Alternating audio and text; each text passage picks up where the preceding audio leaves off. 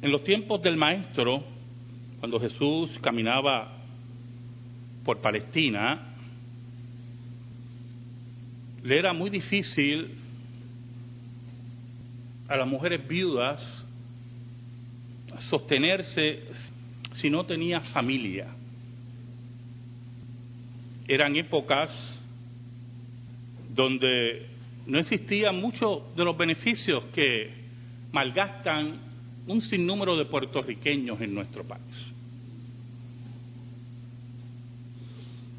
Esta semana oía cómo se estaba proponiendo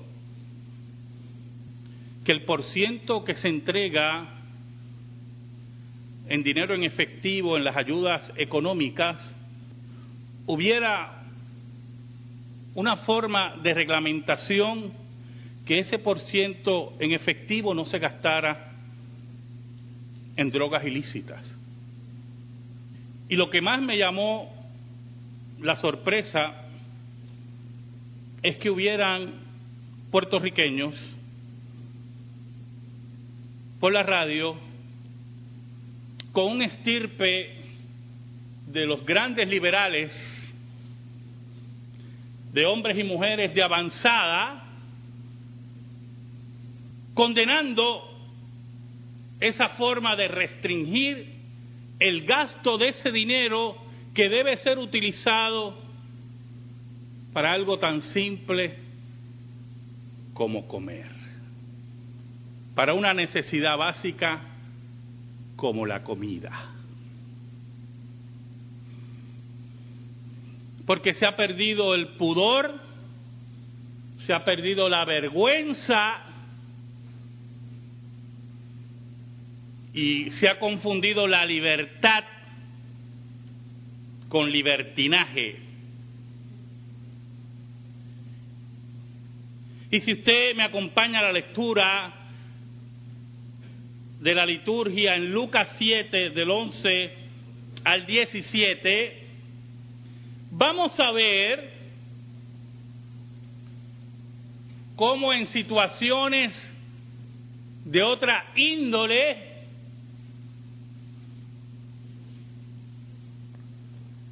situaciones que nos deben llevar a la profunda meditación, el Dios de la Biblia no abandona y se compadece. Oramos. Dios bueno, gracias te damos en esta tarde por el gran privilegio de exponer tu palabra. Escóndenos bajo la sombra de la cruz, perdona nuestros pecados y guíanos a exponer tu palabra. Yo te pido, yo te ruego en el nombre de Jesús, que por el poder del Espíritu Santo, tú llegues al corazón de tu pueblo. Que tú redargullas, que tu Señor dé consuelo, que tu Señor dé reprensión,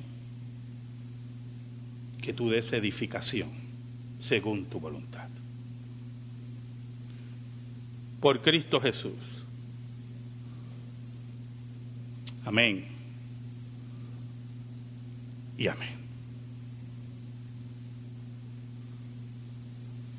Dentro de las situaciones que podía enfrentar una viuda, como dije anteriormente, era la soledad, no tener familia, no tener medios de sustento, era una situación desesperante. Por eso, en la iglesia primitiva había organizaciones de viudas y las cartas del apóstol Pablo perseguían a que las mismas fueran asistidas fueran ayudadas, fueran protegidas.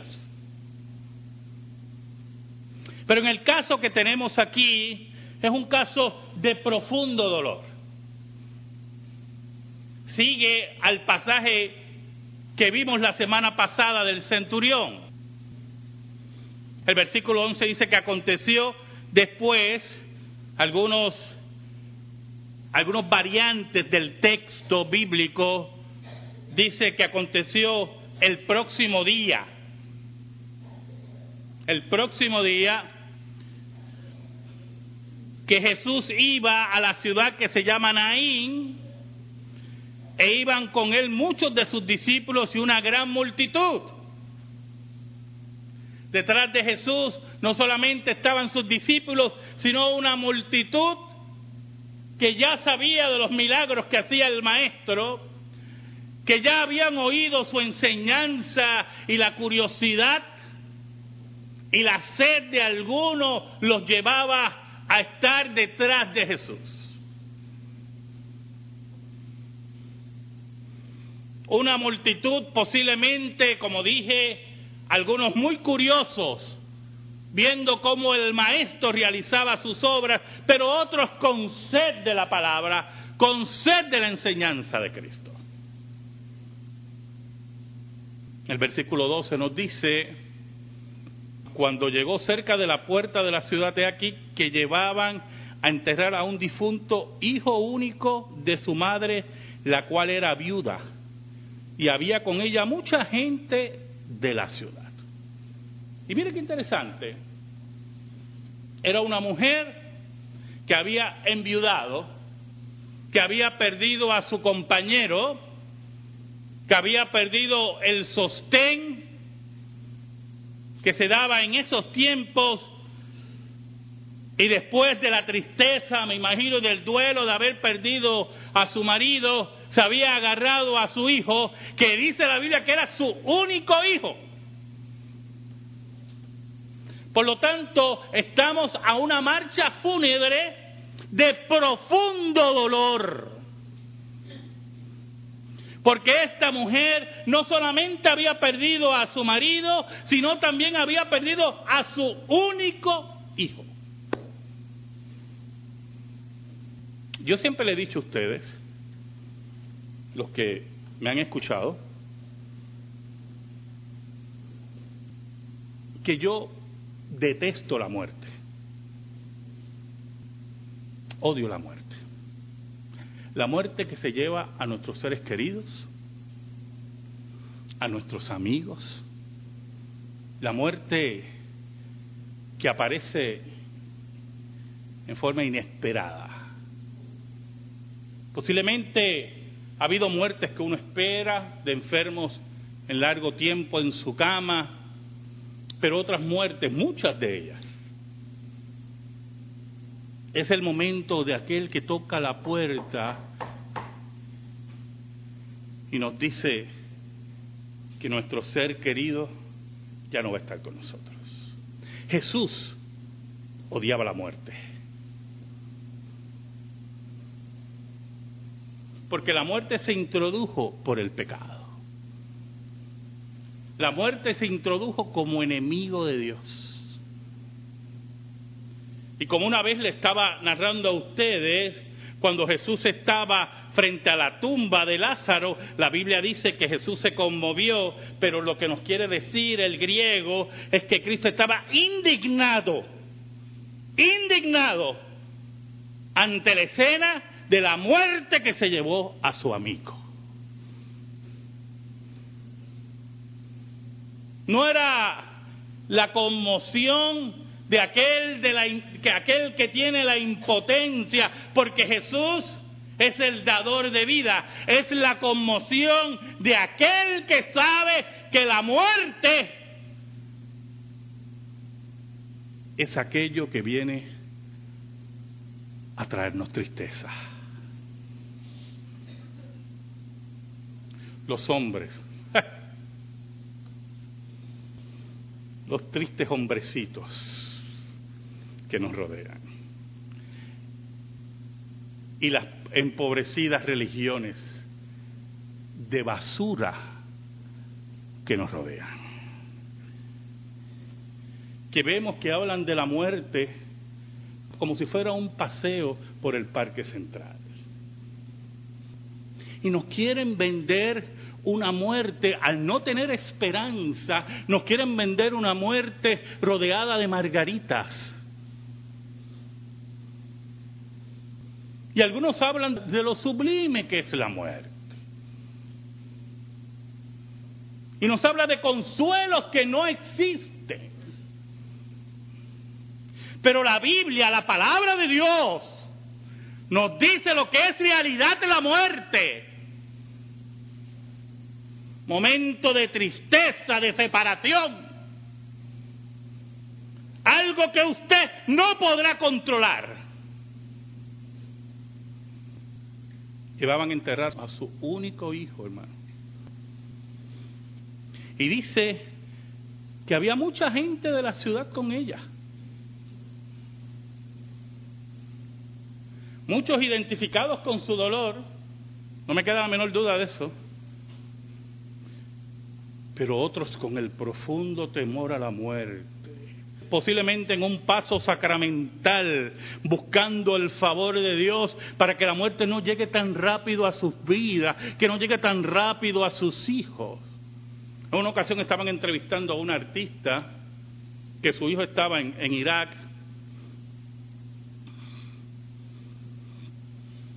Y, ¿verdad? y querían entrevistarla como ella se sentía. Y ella con una seguridad pasmosa. Mi hijo va a volver de Irak, no va a haber ningún problema. Bueno, ella tenía un control que yo decía, ¿por qué ella no tumbó a Saddam Hussein? Tenía tanto control. esa soberbia frente a la muerte, ese orgullo frente a las cosas que usted no puede controlar, es lo que tarde o temprano nos va a dar duro en nuestra propia faz.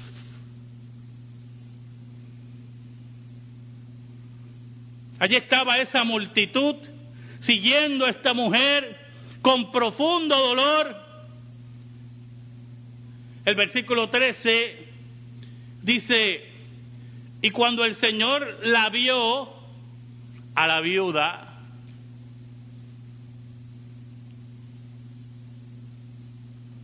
Jesús no vio la multitud. ¿Oyó? Jesús buscó la necesidad. el maestro fue a donde tenía que ir. Y esto es muy importante, yo hermano. Dios cuando viene a resolver problemas, los va a resolver. Dios cuando nos disciplina, nos va a enderezar. Dios no va a entrar en el proceso que entra su pastor y los ancianos de esta iglesia. Una amonestación, un consejo vamos a sentarnos a hablar. ¿Qué tú crees de esto? No, yo voy a cambiar. Y todas esas historias que me hacen. Pero cuando Dios interviene, Dios no está con esos miramientos. Dios viene a resolver. Y allí estaba el maestro para resolver. Allí estaba el maestro no buscando el brillo de las multitudes, allí estaba el maestro, no buscando la aprobación de nadie, allí estaba el maestro para resolver el dolor de esa mujer.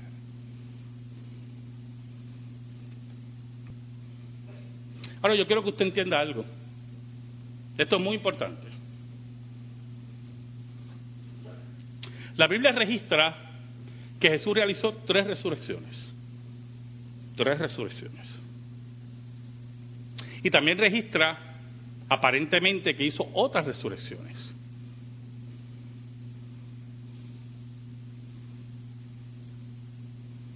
Ahora, las resurrecciones que Jesús realizaba, todas, todas, tenían un propósito, la gloria de Dios.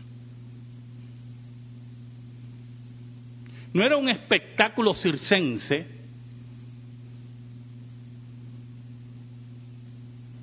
Buscaban que la gloria de Dios fuera proclamada. Y si usted profundiza en la resurrección de la hija de Jairo, escuche bien, allí estaban lloronas profesionales, había un grupo que se llaman lloronas profesionales en aquel tiempo, que iban a los funerales a llorar. Las contrataban para eso. Yo he conocido unas cuantas que no hay que contratarlas, ¿oyó?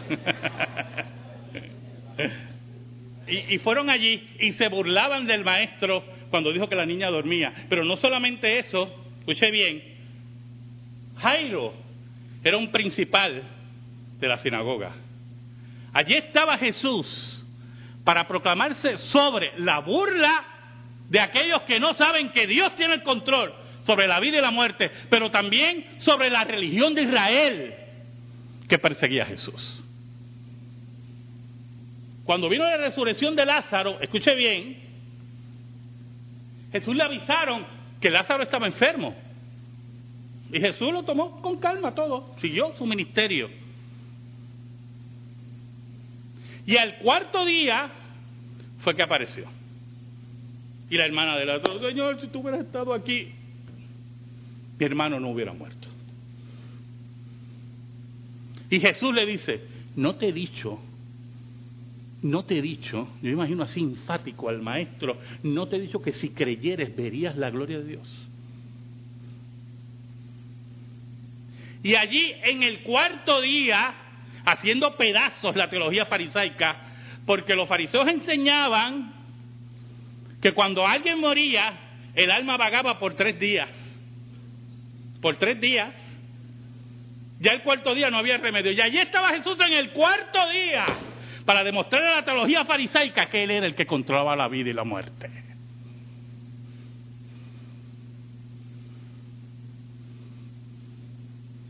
En este caso,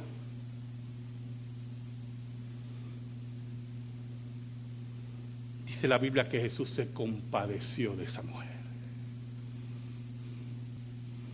Ese acercamiento, cuando, cuando yo le dije a ustedes en un sermón que el amor, cuando la Biblia dice que Dios es amor, es que Dios se mueve, el amor es un movimiento.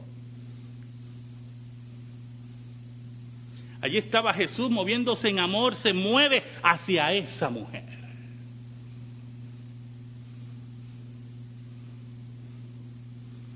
Y le dice, oh, oiga hermano,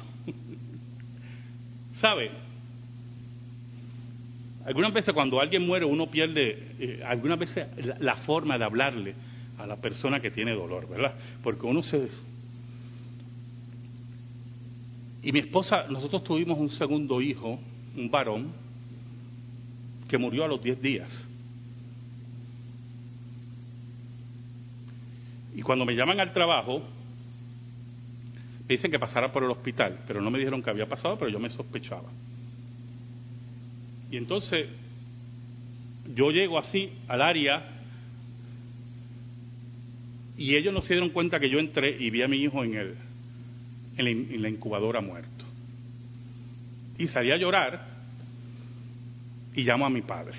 Escuche, escuche, para que usted vea cómo se pierde el control algunas veces porque quieren uno consolar a uno, pero no saben cómo hacerlo, ¿verdad? Y empiezo a llorar y le digo a mi padre que mi hijo había muerto.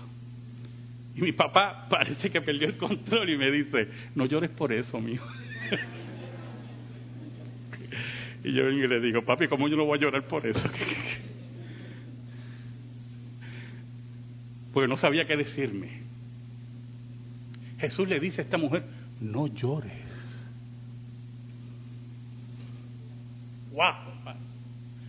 No llores. Yo imagino a esa mujer mirando a Jesús.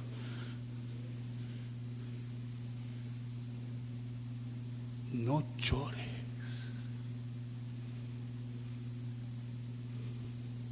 Algo importante aquí, porque Jesús le dice, no llores.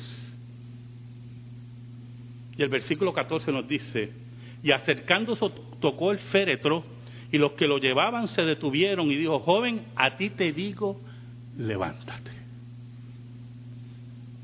Jesús no entró en explicaciones a la mujer, Jesús no esperó la reacción de ella, no llores, Jesús se movió en acción en amor divino, Allí estaba el que tenía el control de la vida y la muerte. Era el único que tenía la autoridad de decir a la mujer, no llores. El maestro se compadece de esa mujer que él sabía que era viuda y su hijo era su único sostén. Era el tesoro, la luz de sus ojos. Allí estaba el maestro para dispensar cariño, alegría, amor, pero allí estaba el maestro para resolver un problema. El problema de la muerte. Y dando una orden seca, una orden que solamente pueden darlas aquellos que tienen ese don, dando una orden que nadie puede resistir, le dice al joven, levántate. Yo me imagino, recuerda que hay dos multitudes aquí, la que seguía a Jesús y la que seguía a la viuda. Dos multitudes. Estaba la que seguía a Jesús con la expectativa y los discípulos, que va a ser el maestro, y la que seguía a la viuda, ¿qué va a hacer este?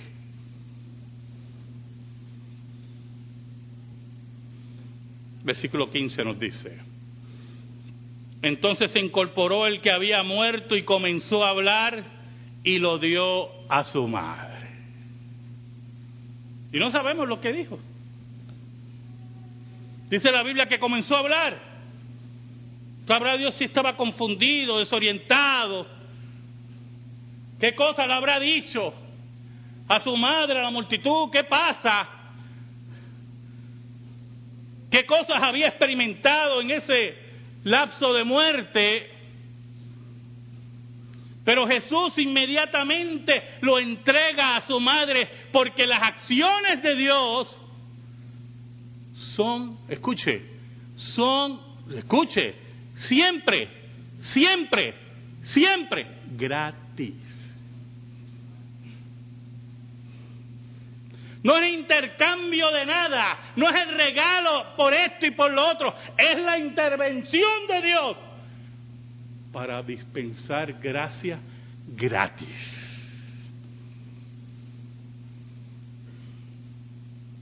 En esa idea redundante que es la gracia.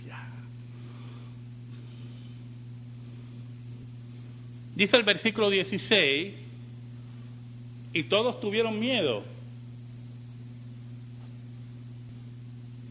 Era un miedo sacramental, es un miedo a lo desconocido, es un miedo ver que la muerte había sido vencida, lo que ellos nunca habían visto, que habían oído de los profetas como Elías, como Eliseo, pero nunca habían visto. Es el miedo de estar presentes frente a Dios. Porque yo quiero que usted entienda algo. Dios es el único que puede resucitar muertos.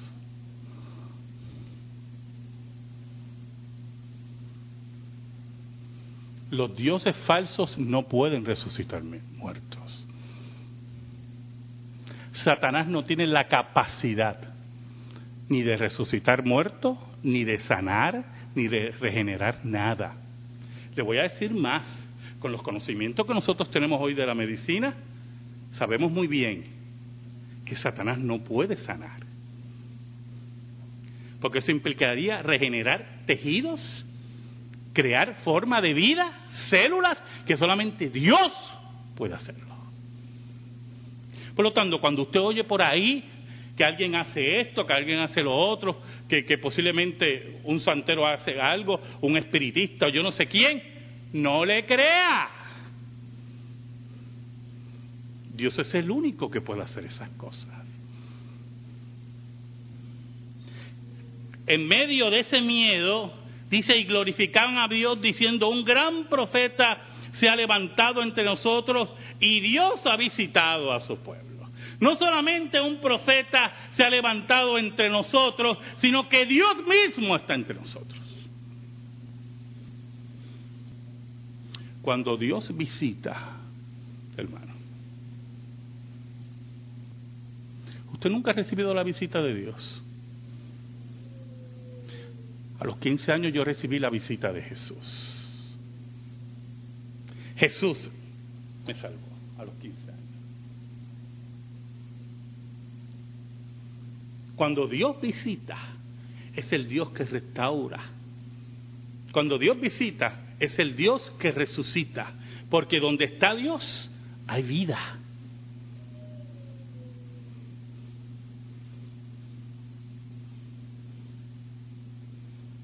Es interesante el versículo 17, como termina esta pericopa.